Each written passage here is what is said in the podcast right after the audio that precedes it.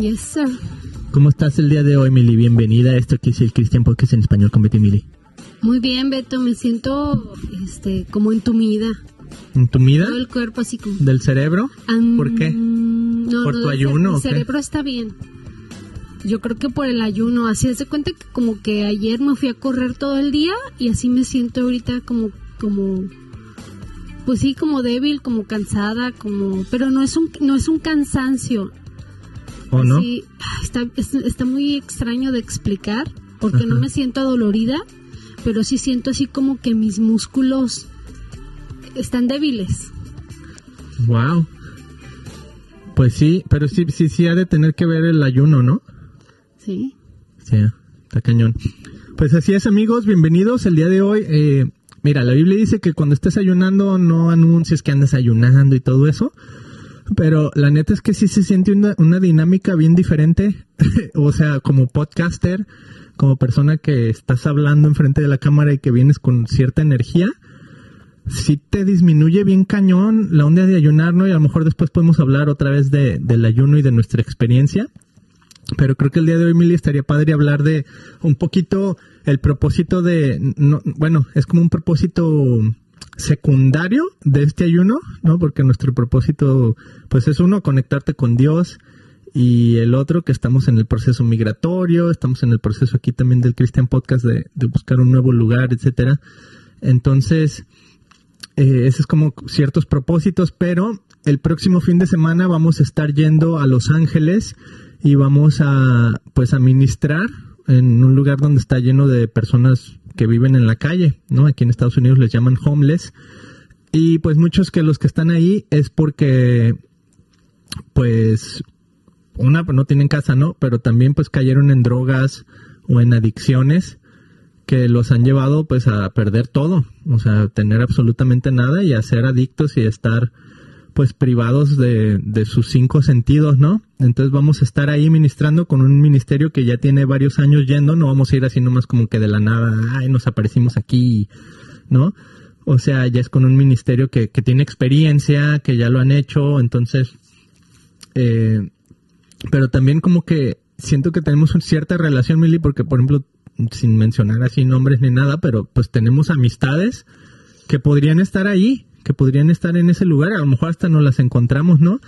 Entonces como que sí hay una conexión así medio, es, es triste, ¿no? Pero el pensar que esas personas que están ahí pueden ser familiares o Que- conocidos que- nuestros. Que mi amiga de la infancia Ándale, este, ande por ahí.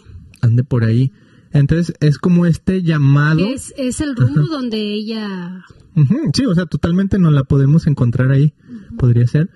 Y este, entonces vamos a hablar un poquito de, de, de cómo estamos utilizando este ayuno para ir con un- cierta autoridad y cierta, mm, ¿cómo te diré?, expectativa de lo que Dios puede hacer con las personas que están ahí. ¿No? Entonces vamos a leer ahorita adelante un poquito de ejemplos que tenemos en la Biblia, donde la gente pues lucha con demonios y eso, los discípulos de Jesús. Y vamos a leer uno en el libro de los Hechos, súper interesante, donde habla un poquito de- del ministerio de Pablo. Y vamos a leer otro donde Jesús está interactuando, baja, hay una multitud que lo espera y una persona eh, llega y le dice que ayude a su hijo que tiene un, pues un demonio, un espíritu maligno, ¿no? Entonces vamos a hablar de esas dos, Mili. Pero, pues antes de llegar así como que a ese nivel así ya muy profundo y muy acá, ¿por qué no nos relajamos un poquito, Mili? Y hablamos un poquito de este fin de semana, cómo nos fue, cómo nos sentimos y de la oración que hiciste por nuestros hijos, porque también te quiero enseñar un video de, de esta persona que se llama Jesús Adrián Roberto, que es el hijo de Jesús Adrián Romero, un, un cantante que pues él dice que no toca música cristiana y lo entiendo porque yo tocaba rock en español con tintes cristianos, por así decirlo. Entiendo lo que está haciendo, ¿no? Pero bueno, ya para mucha gente es muy controversial, para muchos cristianos, debería decir, es muy controversial. Eh, Jesús Adrián Romero por el tipo de música que hace, que ya es más como tipo secular, eh, pero con eso, ¿no? Con tintes cristianos, porque esa es su fe, ¿no? Pero su hijo, Jesús Adrián Roberto, que en alguna vez por ahí llegó a salir en, en videos, pues de esos videos que obviamente pues produces porque su papá ya es famoso y ya tiene todos los recursos y todo. Entonces su hijo pues participó en videos donde y de hecho tenía una banda que se llamaba Ave, y pues tenía cierto renombre también, ¿no? Como hijo de, de, una persona pues muy influyente en la música cristiana y en el cristianismo en general en Latinoamérica. Y después pues como que hubo ciertas declaraciones de su hijo de que no sabes que ahora ya soy ateo o la fe es basura, etcétera. Entonces te voy a poner un poquito de ese clip. Pero para hablar un poquito de eso, Mili, de, de, de cómo, por ejemplo, pues simplemente cuenta la historia de este fin de semana, Mili, y cómo nuestros hijos tienen esas dudas y tienen esas, esas preguntas de quién es Dios y cosas así, ¿no? Que es normal, ¿cierto? O sea, siento que todos pasamos por ahí. Eh, me propuse que todas las noches les iba a leer un versículo de la Biblia antes de irnos a dormir, porque pues Joseph y Dorian mis hijos solamente se llevan por dos años. Entonces parece que no, pero la diferencia de edades, pues sí se ponen uh, muy peleoneros de repente, porque pues Joseph es ya un teenager y él es muy responsable y quiere hacer todo perfecto y todo bien. Y el Dorian todavía pues es un niño que le gusta la vagancia y estar jugando y no quiere responsabilidades y le cuesta un poquito más de trabajo. Entonces, siempre tienen que estar trabajando juntos, porque los por, ejemplo los pongo a lavar trastes y es teamwork, es trabajo en equipo. Tienen que lavar los trastes los dos y lo, lo hago a propósito, porque pues tienen tienen que discutir y pelearse, pero arreglarse ellos solos sin que me estén gritoneando mami. Pero bueno, este esa noche cuando el primer día que empecé estaban súper enojados, súper molestos y me acuerdo que dije, no, pues les voy a leer el Salmos 91. El Salmo 119, no mire el, más largo de la Biblia. No, les leí Salmo 91 porque... Quiero ver cuando llegues a ese salmo que va a pasar, porque está larguísimo. Pero entonces lo leí, ah, estuvo bien calmado, bien calmado. Entonces me voy, a, me voy a dormir y le digo, Beto, les, les leí la Biblia y todos se calmaron, ¿no? Entonces a veces, como dice que el diablo no soporta el, el, la palabra. Entonces huye, vuela, sale. Entonces dije, ah, pues sea lo que sea, y se re bien por haberlo hecho. Entonces el día, el día número dos, o sea, si el día de ayer, dije, no, pues, ah, no, entonces el, el tercer día les leí Salmos, el primer, la, Salmos 1, todo bien. Cuando llego a Salmos, en, en el segundo, estaban todos aguitados porque en la Biblia, en, Salmos 2 dice que Dios se enoja.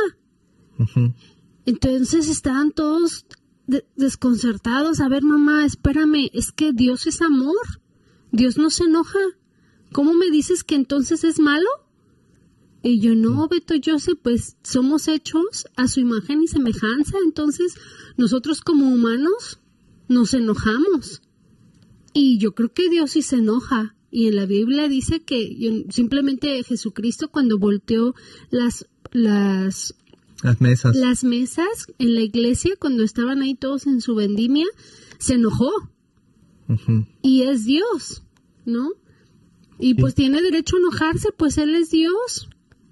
El, eh, eh, pero aquí entra el Espíritu Santo, ¿verdad? Nosotros, que es el que nos da la tranquilidad y la paz y el self-control, el dominio propio para poder actuar como Él, porque nuestra esencia pues es pecaminosa, pero estaban todos sacados de onda y se asustaron. Dijo, ay, no quiero hacer enojar a Dios entonces. Uy.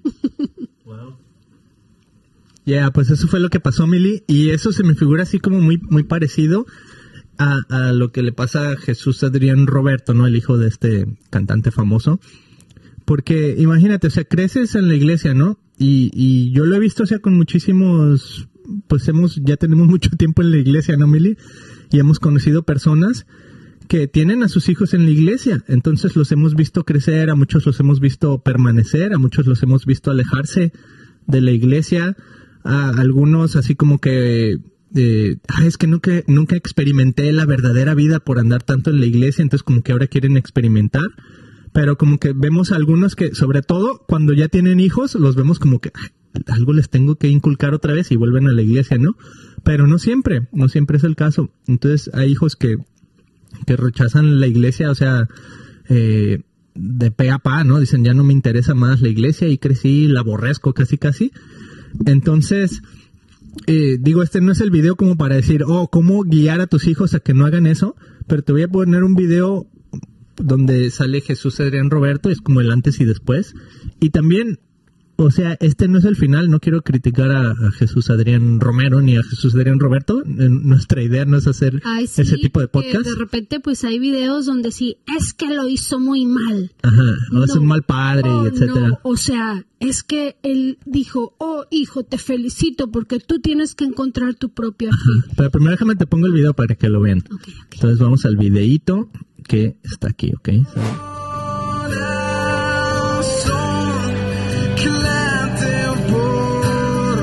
O sea, la pasión de Jesús por el ser humano. la fe se debería de mantener en la tierra. 20 kilos después. En, la basura. Y, y, no llegar a estas alturas de belleza, ¿no? A pesar de que Jesús Adrián Romero triunfó en la música cristiana, como padre fracasó. Sí, esto lo digo porque Jesús Adrián en una entrevista reveló que su hijo estaba cuestionándose acerca de ciertas cosas y aún que no sabía si Dios existía, si la Biblia era real y si el cristianismo verdaderamente era una verdad absoluta. Cuando mi hijo Adrián tenía 15, 16 años, vino conmigo y, llorando me dijo, papá, quiero, quiero eh, decirte que mm, tengo muchas dudas. No creo, no sé si creo en la Biblia, no sé si creo en la iglesia, no sé si creo en Dios. Esto lo reveló Jesús Adrián Romero en una entrevista donde aún dice que él felicitó a su hijo. Cuando terminó de decirme todo eso y todas sus dudas, eh, le digo, hijo, te felicito. Em, te felicito porque estás a punto de independizar tu fe. Después de haber pasado el tiempo, lo más preocupante de todo es que este ya no se percibe como un cristiano, sino que hoy día se percibe como un ateo. Creo que también digo mi papá, y se lo he dicho algunas veces, que él pues, no entiende mucho mi, mi, mi, no sé, mi resistencia hacia, hacia lo espiritual. Y creo que a él le ha ido muy bien este, siendo creyente. O sea, eh, de eso ha sacado pues respeto, este, admiración, hasta una carrera, ¿no? Eh, entonces para él es, es, todo, ¿no? Es todo su mundo y creo que en algún momento pues yo decidí irme por otro lado. Aún él afirma y dice que la Biblia y el cristianismo no son verdades absolutas. Cuando te vas por una verdad absoluta falsa, que, que no tiene contradicciones, no tiene antagonismos. El problema con, o, no tanto el problema, pero la, dificultad que sale con, con el cristianismo es que se percibe a Dios como algo que es absolutamente cierto y que no tiene contradicción, no tiene antagonismo, este, es una línea recta, ¿no? O, por lo menos tenemos la ficción de que es una línea recta. Y eso deja muy poco lugar para la interrupción del principio de la realidad y queda todo, es, es 100% placer todo el tiempo porque puedes experimentar tu conocimiento todo el tiempo como si fuera la, la verdad absoluta, ¿no? y no okay. eso, sino que está protegido por un miedo a salirte de eso. Este también dice que en cierto sentido... Está, y luego después habla un poquito de que ah, fue a la universidad, ¿no? Entonces empezó a leer, a leer, ¿eh? empezó a leer. Para, este, para saber hablar. Eh, para saber hablar. Empezó a leer Sigmund Freud y todo esto, ¿no? Porque se fue por la onda del psicoanálisis y todo esto. Entonces, hay varios puntos súper interesantes ahí, Emily. Uno es que cuando este muchacho le dice que tenía 15 años y viene con su papá y le dice, oye, pues tengo mis dudas y todo. Y chécate las tres que menciona, o sea, bien certeras, ¿no? Y las quiero hacer un poquito paralelo con lo que dice después. Eh, dice, no estoy seguro de la Biblia, no estoy seguro de la iglesia mm. y no estoy seguro de Dios. O sea, esas tres bien conectadísimas, ¿no? Y siento que mucha gente está ahí. O sea, el que no cree es porque tiene dudas en esas tres. O sea, la Biblia, y de hecho es lo que empezaban a mostrar nuestros hijos. a ver, a ver, entonces la Biblia dice que, que Dios se enoja, pero cómo Dios es bueno. Y entonces empieza a causar controversia y es lo que pues podríamos decirle eh, son disonancias en nuestra mente que como un Dios bueno puede ser malo, ¿no? O puede hacer cosas malas o cosas así.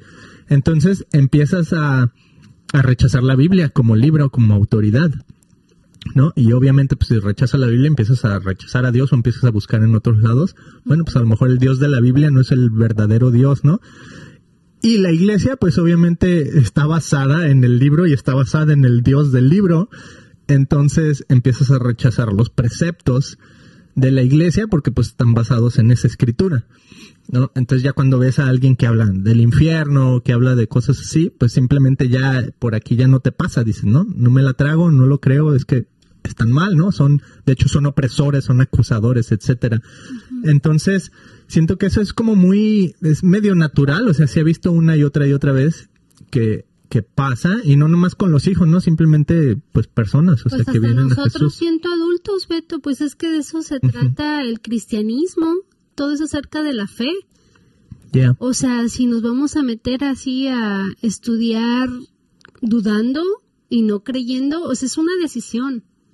Es una decisión. Yo, yo he escuchado a científicos que pues son ateos al principio y empiezan a estudiar la fe y dicen, oh, y, se convierten al cristianismo, y no, se, se convierten en seguidores de Jesús y es bien rico escucharlos porque pues son gente que tienen 40 años en esto de la psicología y descubren que la fe es tan importante en creer en un ser más allá, más poderoso que tú, porque hoy en día todas estas nuevas ah, religiones, Beto, o New Age, o Scientologists, Ujú.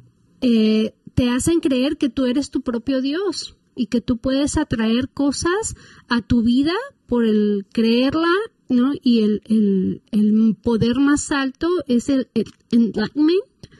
¿cómo? que dice la luz? O Este, se dice el... Ay, ahorita se me fue, pero sí, enlightenment. O iluminado. ajá, Te conviertes en iluminado. iluminación. Entonces, cuando, pues en realidad todos sabemos que el poder más fuerte, y lo dice la Biblia, que es el amor, porque ni la ciencia es más fuerte que el amor. Entonces, y, y el amor, el amor es Jesús, o sea, Dios, eh, Jesús murió en una cruz por amor hacia nosotros, para que cuando Él se fuera pudiera enviar al, al Espíritu Santo y eh, habitara en nosotros. Entonces, todo ese poder que Jesús tenía aquí en la tierra lo pudiéramos experimentar nosotros también. Y volvemos otra vez a esto del ayuno, Beto. Estamos ayunando para que el Espíritu Santo sea el que nos ayude a glorificar a Jesús, porque el Espíritu Santo es lo que hace. Te apunta a Jesús, no para que yo tenga poder y, y salga poder de mí. No, es para que por medio del Espíritu Santo yo pueda ser usada, que Dios me use, para entonces sí sanar, para entonces sí cambiar.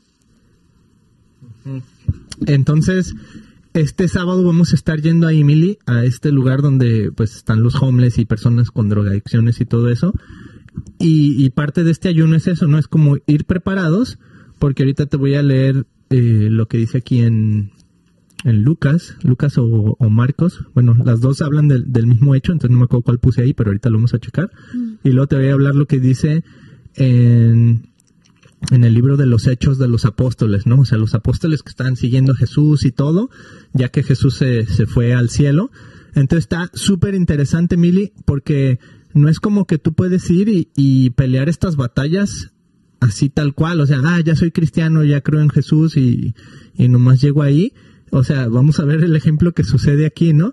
Y, y quiero que cuando leamos estos versículos, que mantengamos en nuestra mente esa idea de la fe y ese conflicto del, del que estaba hablando Jesús Adrián Roberto, ¿no? Que dice, no, es que, ah, que esa es la otra cosa que te quería decir que, que dijo Jesús Adrián Roberto.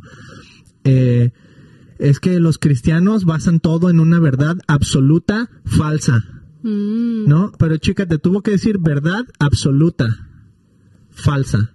No dijo en una verdad falsa o en una falsa verdad, ¿va? O sea, porque en realidad para, para poder conocer, eh, para poder vivir la vida, o sea, bien, necesitas necesita haber una verdad y la verdad tiene que ser absoluta, o sea, la verdad no puede ser a medias, la verdad no puede ser de, de 100, digo, de, del 1 al 100, eh, 99 o 95 o 90. O sea, la verdad es una sola y ya completa, íntegra, sin, sin, sin fallas, ¿no? Entonces, se me hace interesante porque, por ejemplo, un zapato, o sea, es la verdad que si me quiero poner mi zapato, solo los de talla 10 me quedan. Mm. ¿No? ¿Y por qué esa es la verdad? Pues porque si me pongo el talla 12 me va a quedar bien grande o si me pongo el 8 no me va a entrar. Entonces cuando voy a comprar un zapato, ¿qué digo? Ah, dame el la talla que tú quieras y a ver si me queda o no. No, pues te lo pruebas y ya. Y por eso se crean estos estándares, ¿no? El estándar de medida. Y que sí, hay diferentes, ¿no? Está el, el sistema inglés, está el sistema métrico, que son diferentes, pero tienes que hacer las equivalencias de uno al otro si quieres, si quieres saber cuánto mide un zapato. Entonces, nuestra vida está basada en esos estándares y en esas verdades, ¿no? Que se me hace bien interesante. Entonces, la diferencia es que cuando venimos a Jesús, los cristianos encontramos un gran estándar, encontramos el más alto estándar, que es el estándar de Jesús, que nos viene a poner el ejemplo de cómo vivir. Y nos llama y dice, ustedes pueden vivir como yo, vivan bajo este estándar, que es el reino de los cielos, es el reino de Dios, ¿no? Entonces, vamos a este ejemplo, Mili, donde, donde vienen los discípulos y, y, y chécate las palabras que usa Jesús porque dice, ay, o sea, ¿dónde está su fe? Y ya sí, hasta medio frustrado, ¿sale? Entonces vamos a, A mí a se me leerlo hace aquí. que se enojó. Ándale, a lo mejor estaba bien enojado, ¿eh? Suena, suena enojado, como cuando yo me enojo. Ándale, sí, sí, Ay, tal cual. ¿en Y también la otra cosa No, chistosa, Mili, tengo un montón de episodios, de hecho ahorita voy a usar esto para, para anuncio, que, a ver, que no se ve mi pantalla, ahí está.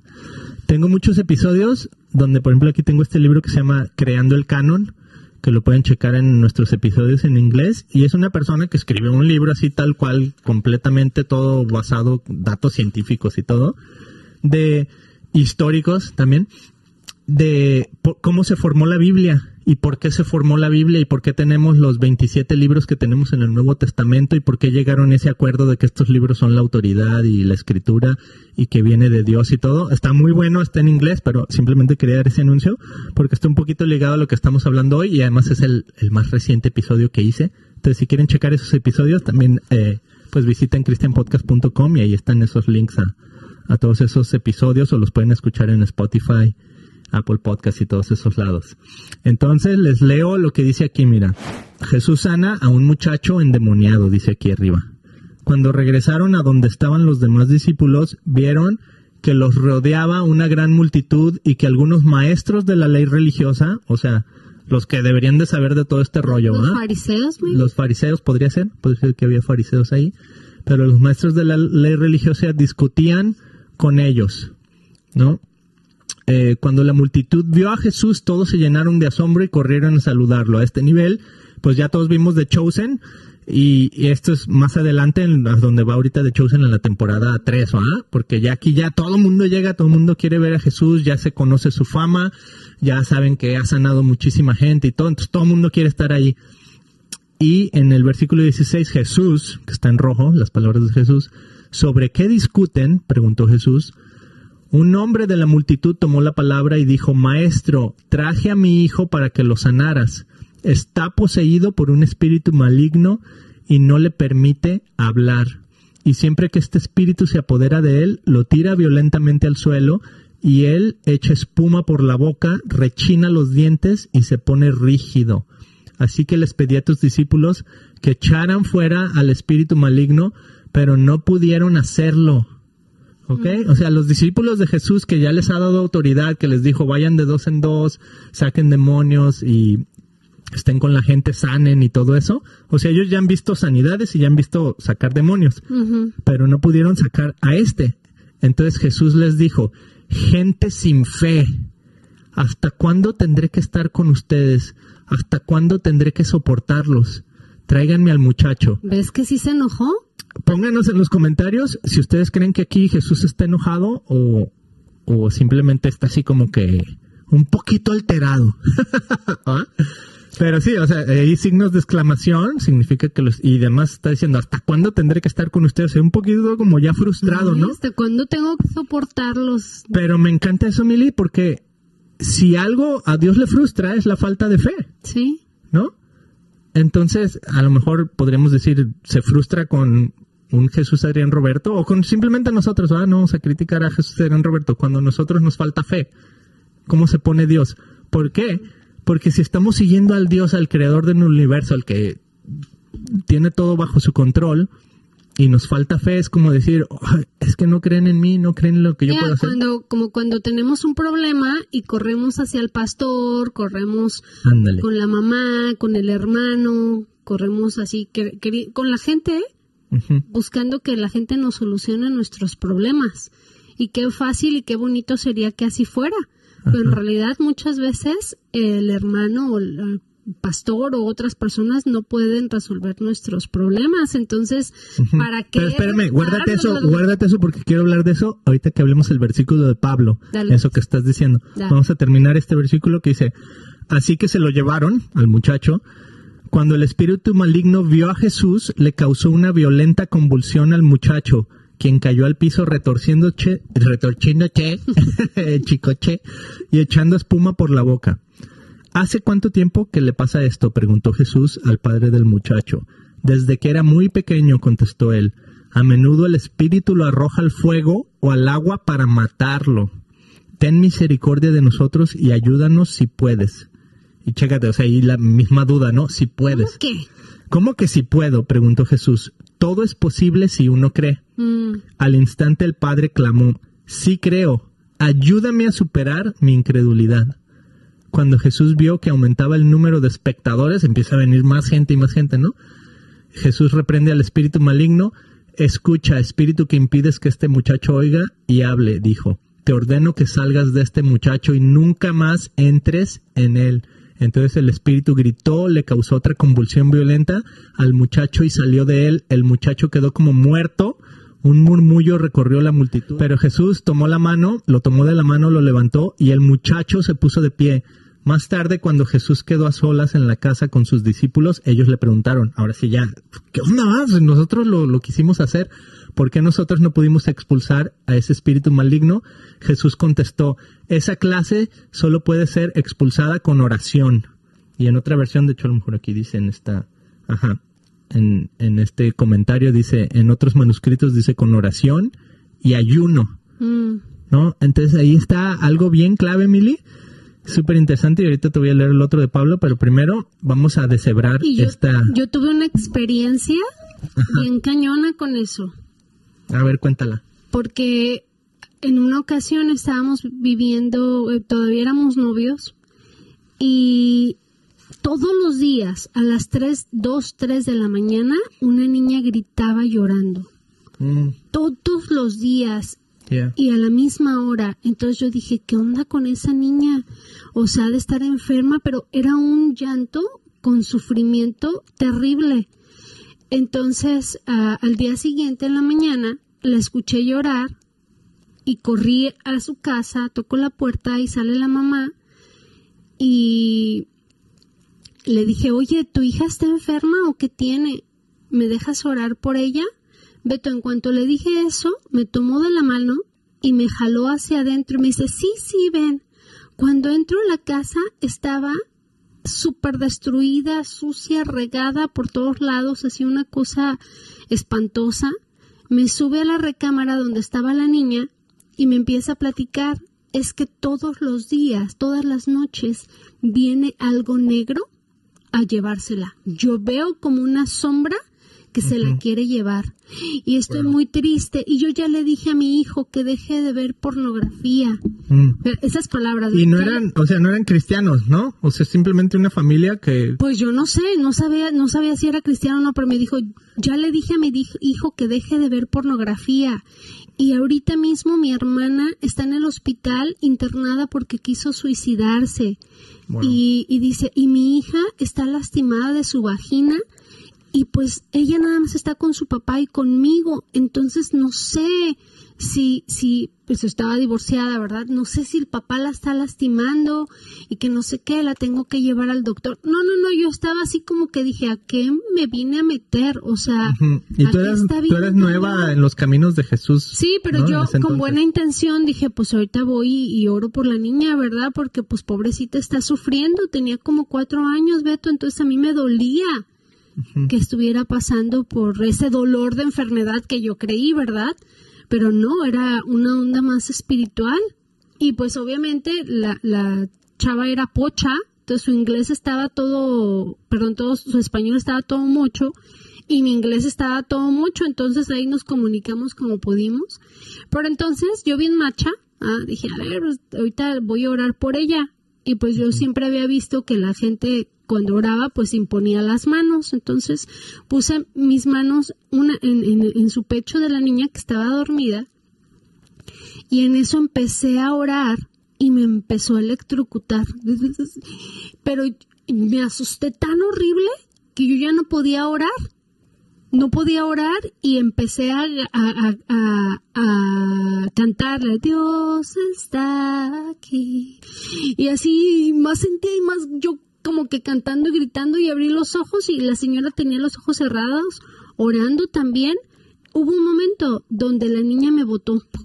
O sea, ya, ya no pude más, me botó y yo así como que empecé a, a llorar así toda paniqueada y me dice, ¿qué pasó? ¿Qué pasó? Toda asustada y llorando toda asustada la señora. Dije, chin, ya vine a empeorar la situación, ¿verdad? Entonces así como que me calmé para no asustarla. Le dije, ahorita vengo. ¡Fum! Corrí, me salí de toda esa casa lo más rápido que pude. Podríamos asumir que no estabas viviendo Y- en ayuno y oración en No, esos no, entonces. no, no, y no estaba tan fuerte en mi fe, ni, o sea, no, yo no sabía a lo que iba, Mm. yo no sabía lo que estaba haciendo, Tenías buena intención. pero nomás, sabes que ahora lo pienso y digo, creo que yo tengo un llamado. Y es por ahí, porque en aquel entonces yo decía, a la goma, yo no quiero orar por sacar miedo. demonios, a mí eso me da miedo, a mí yo no me, no quiero entrarle a esa sonda. Ahí, ahí, elabora un poquito en eso, Mili, porque siento que muchas personas podemos estar en eso. En primera, o sea, si, si estás aquí, este es el podcast cristiano donde hablamos de la Biblia, entonces la Biblia menciona demonios o espíritus malignos, entonces, si a lo mejor esto no es para ti porque dices, nah, ya, ya me perdieron, pero yo siento que hay, o sea, Mili, está, por ejemplo, este Jesús Adrián Roberto, ¿no? Él habla tanto de que, que, que fue a la universidad, que empezó a la onda del psicoanálisis, que empezó a escuchar a Sigmund Freud, empezó a escuchar a Friedrich Nietzsche, a todos estos que, pues, eran, de hecho, creo que eran medio cristianos y se hicieron ateos, ¿no? o agnósticos o lo que tú quieras. El chiste es que eh, como que rechazan la Biblia y rechazan a Dios y a Jesús, ¿no? Sobre todo Jesús, o sea, como, como Mesías y, y toda la idea de que resucitó y nos salvó de los pecados y eso, ¿no? Pero, eh, o sea, como que nos empezamos a ir, Mili, yo siento sobre todo el, mundo del, del este, ¿no? Y esto lo hablé hace mucho con una persona que hace misiones en la India y en todo el Medio Oriente y todo ese lugar, y que decía, no, es que en Estados Unidos e incluso México, o sea, en el este, en el oeste, ya no estamos interesados en los milagros. Porque, y de hecho, también el pastor Mike acaba de mencionar hace poquito. Ni en el ayuno. Todo el mundo se asusta cuando uno está Oh, sí. ayunando. ¡Ah! 21 días, yo no puedo hacer eso. Tú eres especial. Oh, tú eres... No, no, pues, yo soy común y corriente. Todo el mundo podemos ayunar siempre y Yes. cuando esté saludable. Porque eh, nuestra cultura se ha desarrollado tanto en cuestión de, de universidad, en cuestión de pensamiento, de desarrollo del pensamiento crítico, todo eso, o sea, ya todo es científico. O sea, si no es científico, no me, no me lo puedes explicar y así, ¿no? Entonces ya la onda de demonios y todo eso, para mucha gente simplemente lo rechazan porque es que no es científico, estás, estás alucinando, ¿no? O sea, a lo mejor alguien que está en la nueva era te creería más ese rollo que alguien que está en una universidad, ¿no? Pero a mí se me hace bien interesante porque Jesús y la Biblia pues simplemente lo, lo, o sea, si Jesús lo valida, porque aquí Jesús está interactuando y él dice, le dice al demonio que se salga y se sale del, del muchacho. Entonces, en la revelación de la cultura que tenían en ese entonces, ellos sabían que era un demonio y punto, ¿no?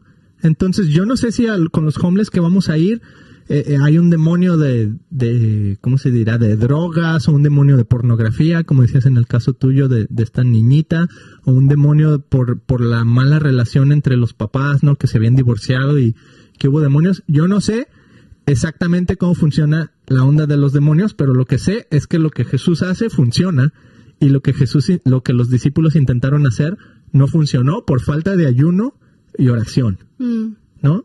Entonces, creo que al final de cuentas lo que queremos es vivir libres y vivir en la verdad, Mm. ¿no? Vivir, vivir, o sea, obviamente si, si eres homeless, si estás en la calle, te estás drogando, o sea, ¿cuándo eso ha sido bueno? No me vas a decir que, ah, pues es que esa es su verdad. ¿no? Y Claro. pues están viviendo, sí, están viviendo su verdad, pero su verdad es triste y pueden vivir una mejor realidad que Jesús les ofrece. Y a lo mejor lo único que necesitan es que alguien vaya y les diga en el nombre de Jesús, echar fuera esos demonios o espíritus malignos, ¿no?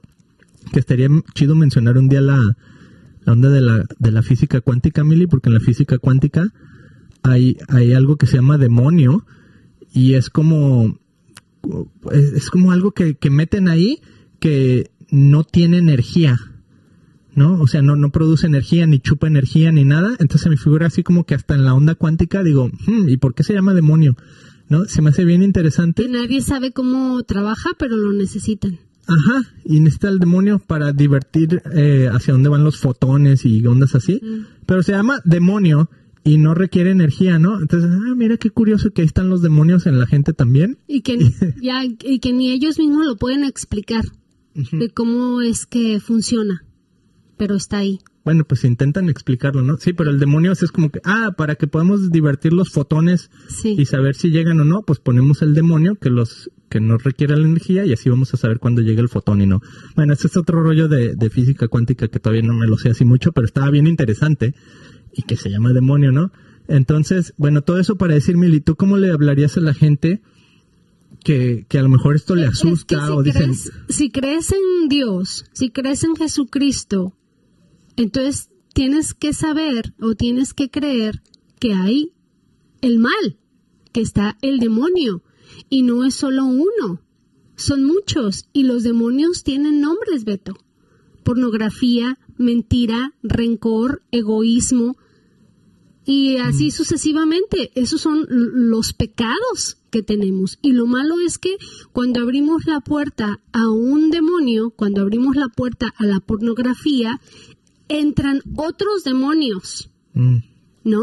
Entonces, sí, sí, porque científicos y psi- psicólogos han investigado el problema de los pedofílicos, por ejemplo, de cómo es posible que les gusten los niños a un adulto y ellos explican, dicen, bueno, es que todo empieza por lograr por la pornografía. mm". Empiezan a ver pornografía y entonces eh, su mente se les empieza a diversificar, Beto. Se les empieza, se les empieza a, a- a- a enfermar. Yo, es la palabra, no me recuerdo ahorita la palabra científica que ellos usan, pero entonces se em- empiezan como a desvariar, o sea, su cerebro se empieza a confundir y entonces eso de la, de la pornografía empieza a bajar y quieren verlo en- en- en edades más, más este, jóvenes. jóvenes hasta que llegan a la edad de los niños. Entonces está bien grueso, Beto. Como una cosa te lleva a la otra. Y no, por ejemplo, una amiga me decía, oh, yo estuve yendo a tal iglesia, pero me corrieron. Y yo, ¿cómo que te corrieron? ¿Por qué? Oh, es que les dije que yo este, uso cannabis, que uso marihuana, porque yo toda mi vida, desde los 13 años, mi mamá me dio pastillas para controlar mi estrés y mi depresión. Entonces cuando crecí, empecé a probar la cannabis y, di- y dejé todas las pastillas. Y entonces ahora solo uso cannabis. Y yo he visto, Beto, su comportamiento en TikTok y como es ella en persona.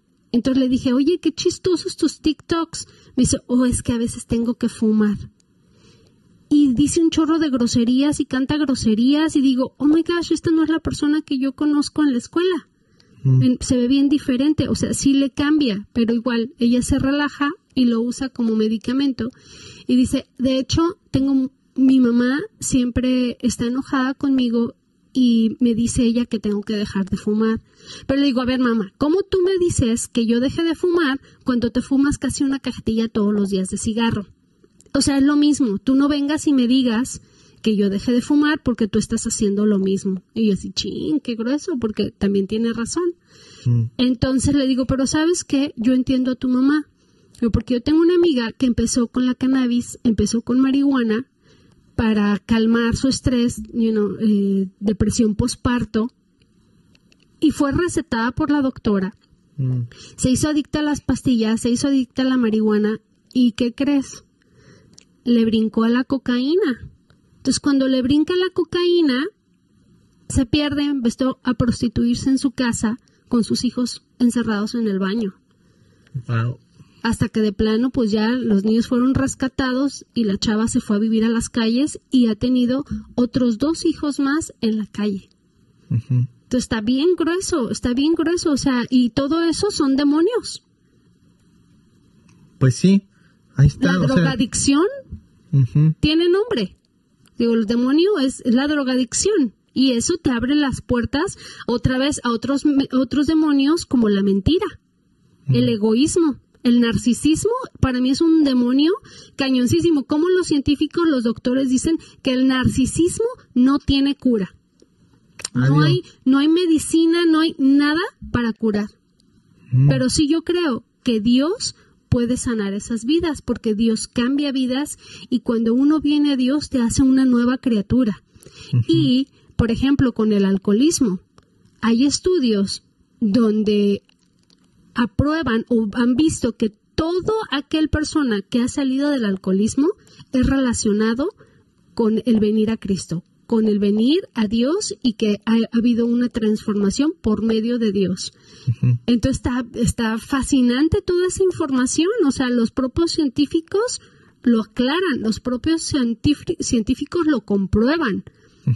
Y yo lo creo porque yo soy un testimonio andando de eso. Yo tuve que expulsar mis propios demonios, Beto. A mí nunca nadie vino porque en mi iglesia no se usa eso. En mi iglesia ya no es diferente y no es así como que alguien me impuso manos y me sacó demonios. No, pero yo solita dije, no más. Estas cadenas las rompo en este mismo momento y el alcoholismo no más con mi vida y el alcohol no, no, no me va a controlar.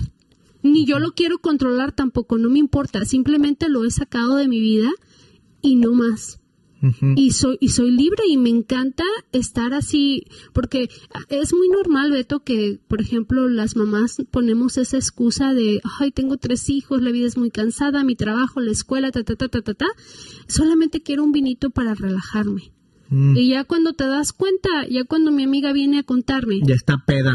que a, a la botella patona de vodka le puso agua Ah. para engañar al esposo, Claro. entonces ya tienes un problema de alcoholismo. O sea, no nada más es para relajarte en la noche.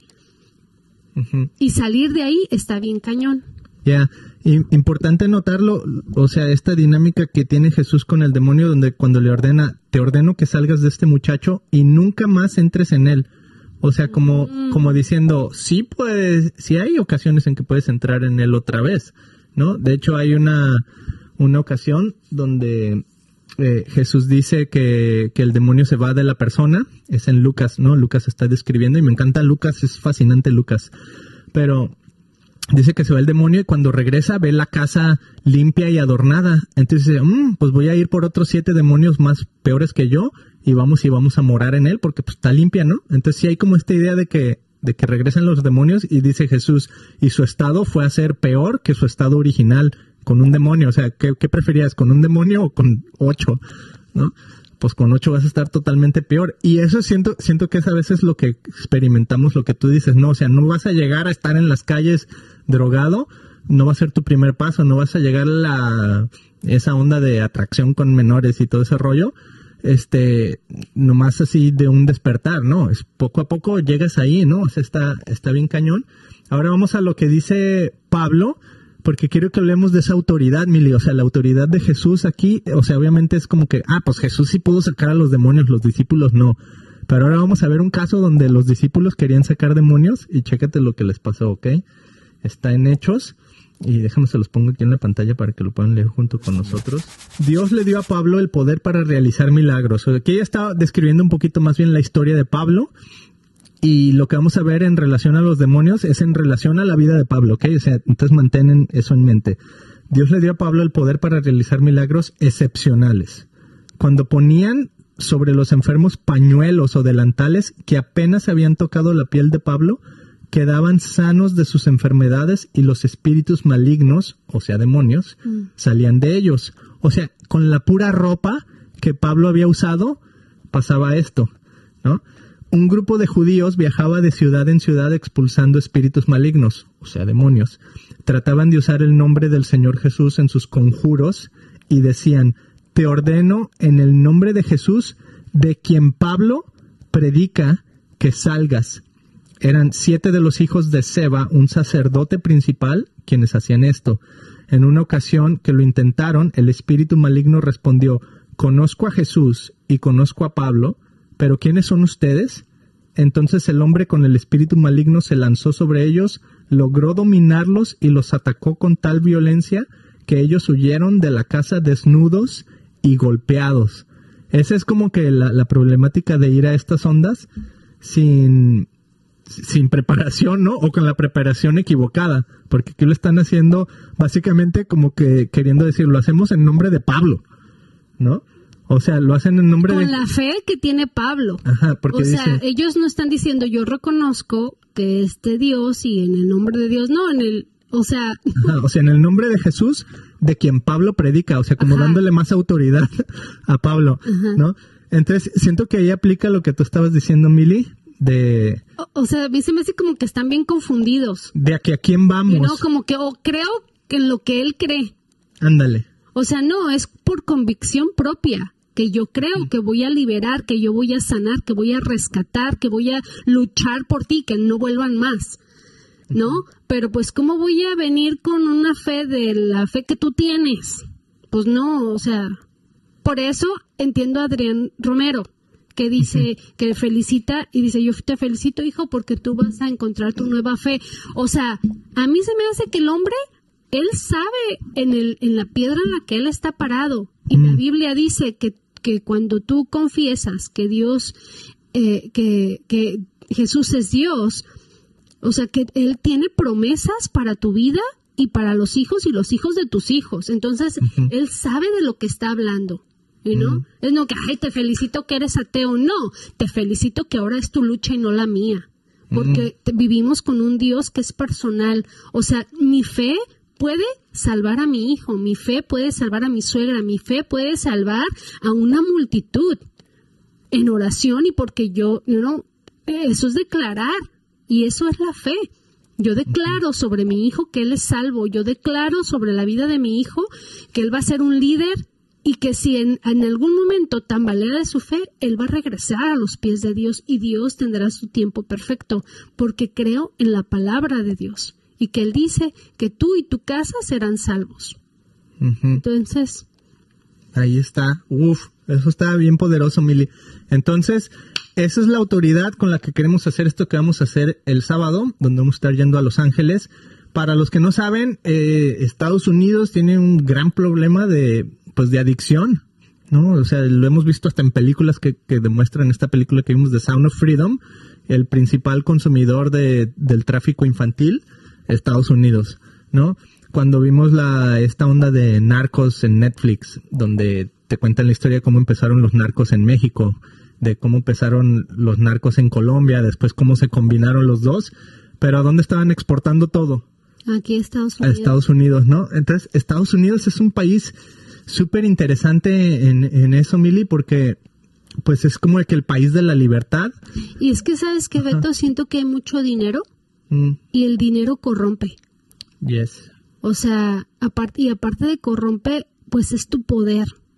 Entonces, Mm. cuando tienes ese poder, dices, no, pues es que yo lo merezco y lo he trabajado tanto y yo como, como esposo puedo tener las mujeres que yo tenga. ¿Por? Con Porque dinero baila el perro. me lo merezco y trata de vivir dos vidas estas personas, ¿no? En el hogar y fuera del hogar.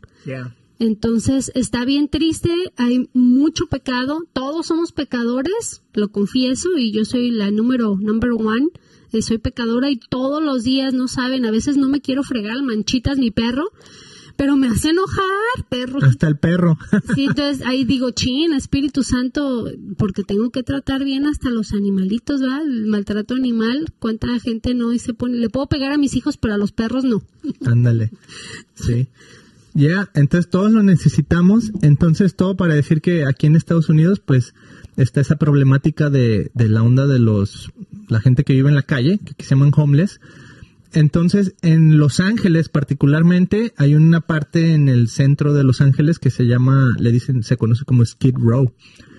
Y hay casa de campaña tras casa de campaña tras casa de campaña donde simplemente ya viven en la calle, ¿no? Y a veces, o sea, está bien cañón, está bien cañón cómo viven ahí.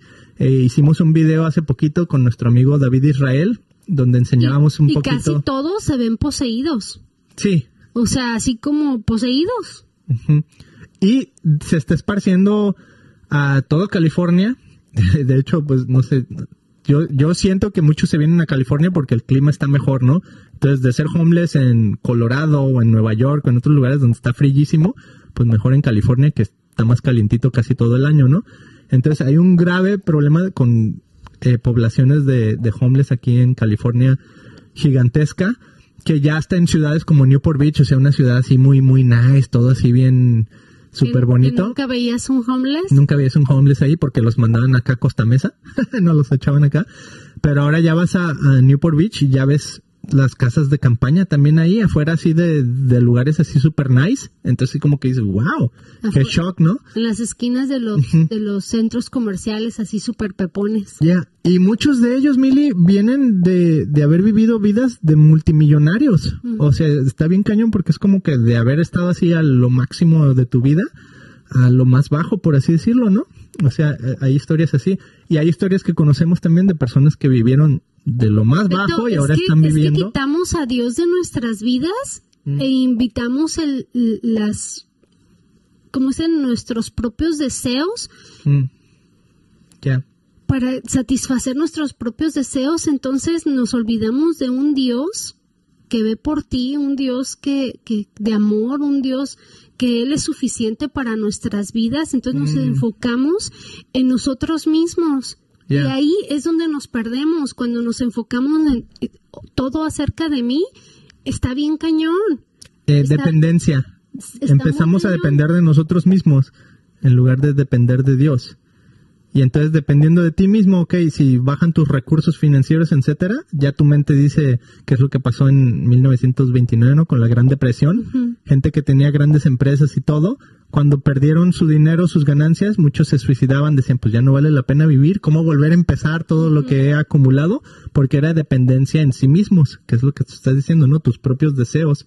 Y siento que, qué bueno que traes ese tema, Mili, porque siento que como eh, en la historia que estamos, o sea, un pastor me decía, es difícil reconocer la época en la que estás viviendo porque la estás viviendo. Y no es hasta años después cuando ves hacia atrás, oh, es que estábamos en la época de la Gran Depresión, o es que estamos en la época de la preguerra, o es que estamos en la época de la posguerra, o es que estamos en la época de los hippies, es que estaba el movimiento, lo que tú quieras, ¿no?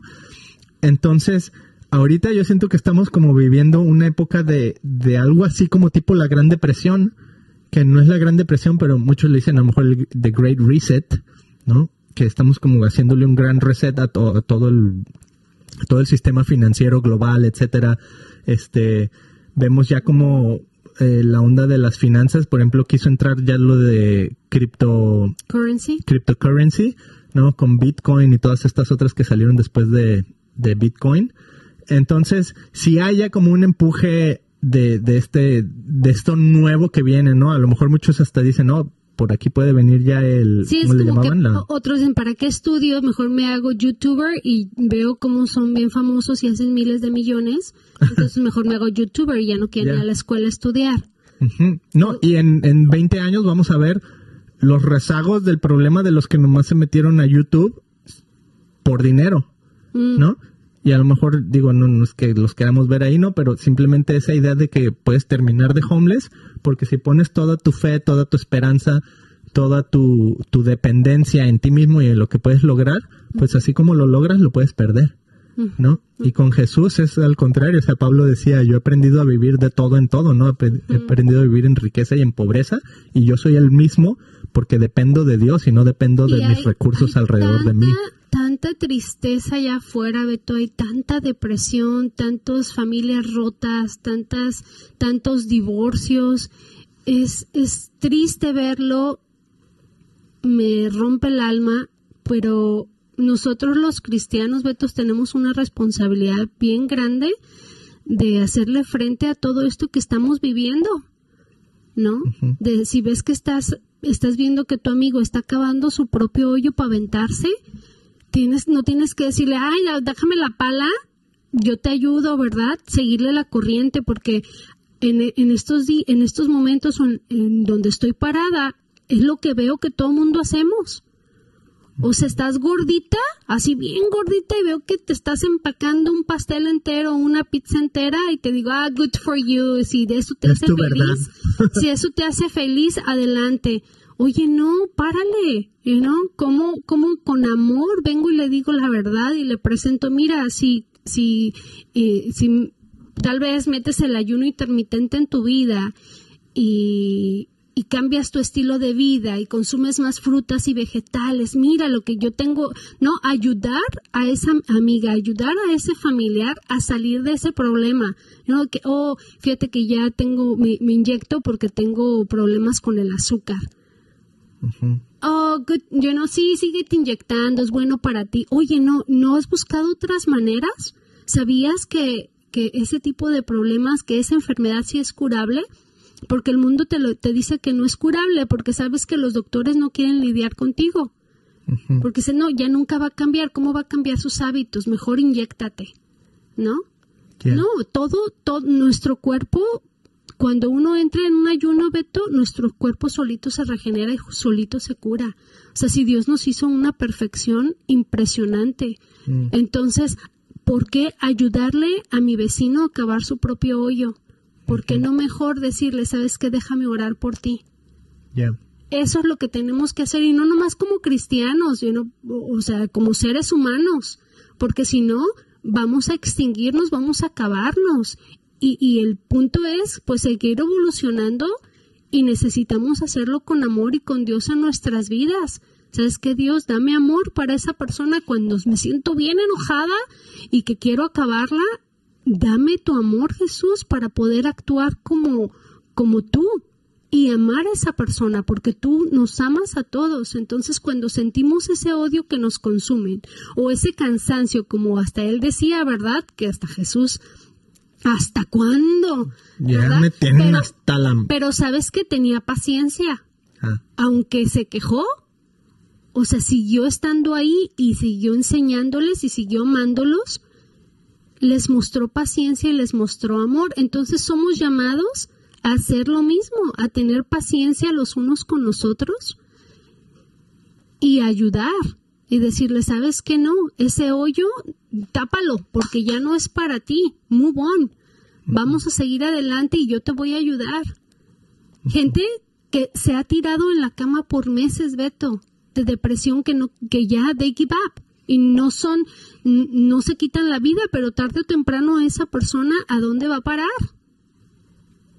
Cuando tú ves señales de una persona en depresión, hay que movernos, hay que darles la mano y sacarlos de ahí con ayuno y oración, porque uno no va a cambiar vidas, pero ¿sabes qué? El Espíritu Santo que vive en nosotros, Él nos usa para glorificar a Dios. Entonces Dios cambia vidas y el Espíritu Santo. acuérdense que Jesús, que Dios es el mismo ayer, hoy y siempre. ¿Por qué no vemos todos esos milagros que se veían en el pasado? ¿Por qué no vemos todos esos milagros como se ven en otros lugares, como en Latinoamérica? Que de repente, you sanaciones por aquí, por allá y por todos lados y aquí no lo vemos. ¿Por qué? Porque no ayunamos, porque no estamos poniendo nuestra mirada, en el Todopoderoso, en Jesús. En que. Él todo lo puede y todo lo sabe. El otro día yo estaba pasando por una situación difícil con mi hijo Joseph y decía, mamá, pero ¿por qué? ¿Pero por qué pasa esto? ¿Por qué a nosotros, verdad? Eh, it's not fair, no es justo. Y le dije, Joseph, Dios sabe nuestras necesidades. Todo va a estar bien. Solamente tenemos que poner nuestra fe en Él. Créemelo. Todo va a estar bien. Él sabe, Dios sabe lo que necesitamos. Ese día en la tarde, Beto, Dios contestó nuestras oraciones. Mm.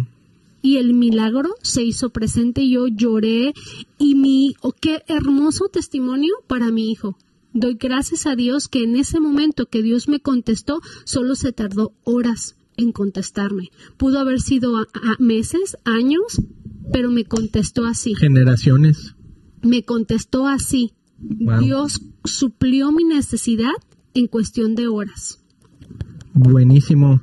Emilia, está buenísimo y a mí me encantaría concluir con esas palabras de Jesús, de que ya me tienen hasta la Virgen María. ¿No? ¿Ok? Por su falta de fe. ¿Hasta cuándo de soportarlos? O sea, como diciendo, ya me tienen hasta la Virgen María.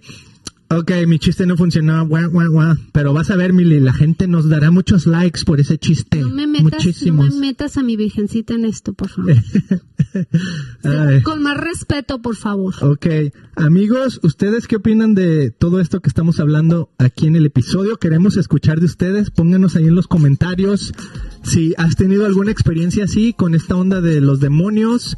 Si, por ejemplo, nos escribió nuestra amiga Carla Olsen aquí en Facebook, un saludo, un abrazo, nos escribió Elena Dávila, pero mencionaba Carla porque ella fue misionera allá en Tailandia, ¿no? Entonces, de repente escuchamos estas historias de casos bien locochones que suceden en, la India, en estos otros lugares.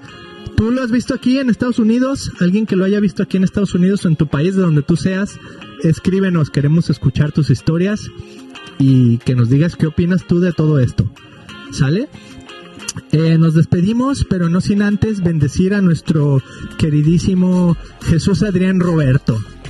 ¿No? Sí, sí, oremos por él. Ándale, ora con él, pero así con la musiquita, Emilia. A ver.